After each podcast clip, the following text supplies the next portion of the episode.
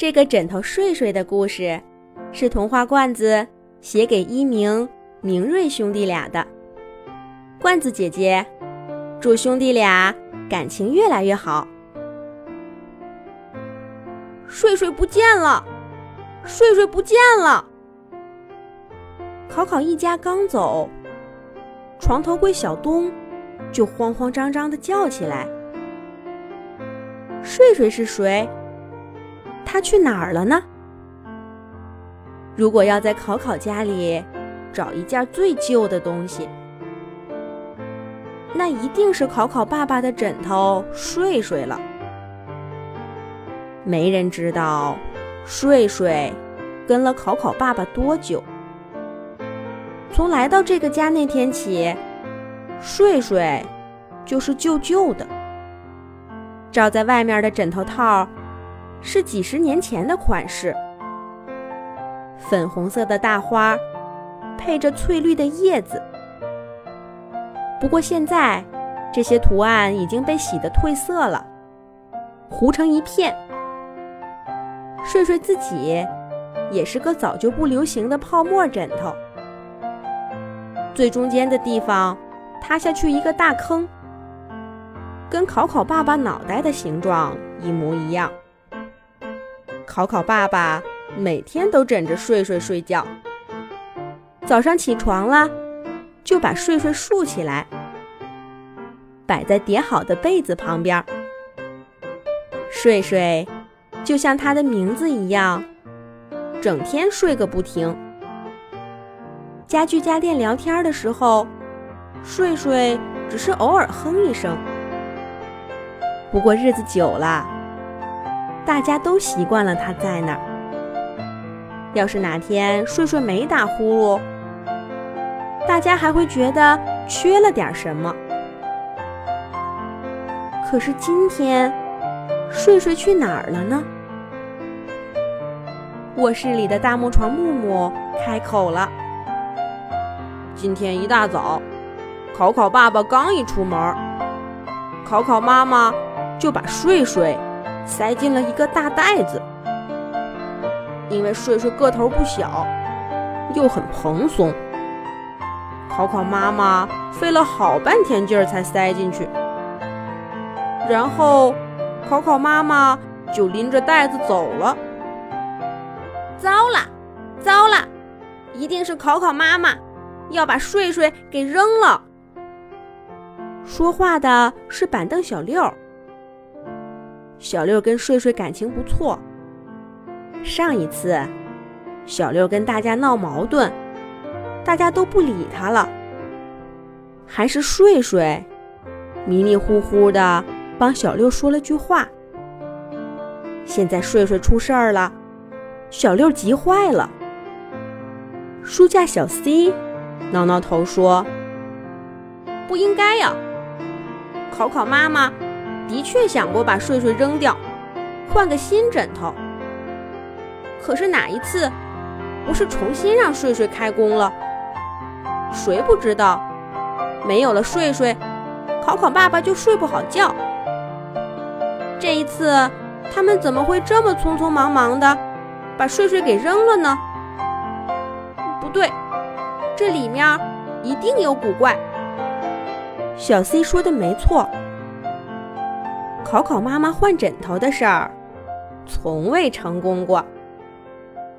刚刚搬到这个新房子的时候，考考妈妈就给考考爸爸买了一个跟自己一样的枕头，还配了一个好看的淡蓝色枕头套。可是考考爸爸躺在新枕头上，翻来覆去的睡不着。没过几天，考考妈妈就重新给考考爸爸换上了睡睡。说来也奇怪，刚一把睡睡放在爸爸脑袋下面，考考爸爸就呼呼的睡着了。后来。又流行起了乳胶枕头。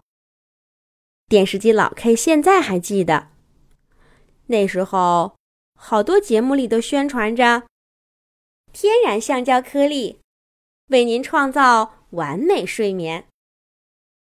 考考妈妈看得眼睛发亮，兴冲冲地跑到商场买回了两个，把自己和考考爸爸的枕头都换掉了。然而，完美的乳胶枕头并没有给考考爸爸带来完美的睡眠。考考爸爸还是像上次一样，翻来覆去的睡不着。但是，一把睡睡换回来。考考爸爸就马上呼呼呼的睡着了。从那以后，考考妈妈就再没想过把睡睡扔掉的事儿。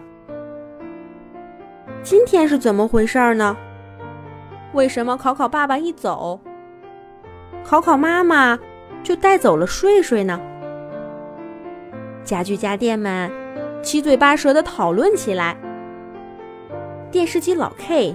和电脑不停地搜索着资讯，看看是不是又有了新型枕头可以替代睡睡。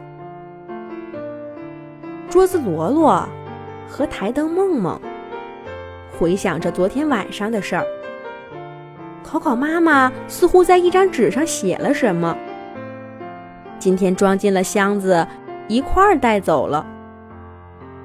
可是写了什么呢？他们没看清楚。板凳小六最关心的是，睡睡还能不能回到家里？大家讨论了好半天，也没个结果。都不说话的时候，屋子里静悄悄的。唉，没有了睡睡的鼾声，家里的确少了点什么。哗啦哗啦，哗啦哗啦。考考妈妈回来了，还费劲儿的拎着两个袋子。呼呼噜，呼噜呼噜。家里似乎又响起了熟悉的鼾声。考考妈妈把袋子拎回卧室，从里面拿出一个枕头，粉红色的大花。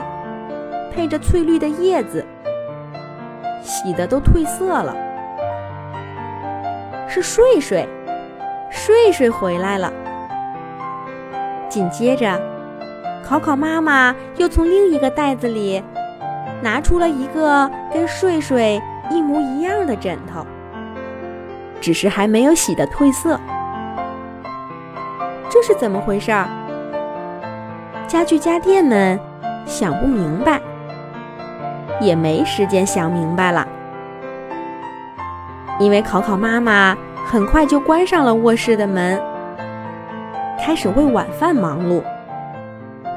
然后，考考爸爸也带着考考回来了。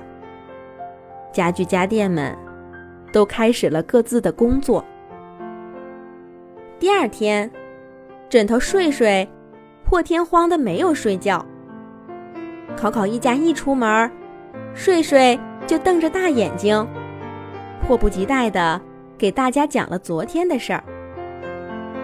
原来，考考妈妈担心考考爸爸天天枕着睡睡睡觉，会把睡睡用坏了，那样考考爸爸就没有好用的枕头了。于是，考考妈妈想办法联系了一位老师傅。把睡睡带过去，做了一个一模一样的枕头。前天晚上，考考妈妈在桌子上写的纸条，就是老师傅的地址和电话。昨天晚上，考考爸爸就是枕着新枕头睡觉的，所以睡睡今天才有精神给大家讲故事。昨天的事情。只是虚惊一场，家具家电终于放心了。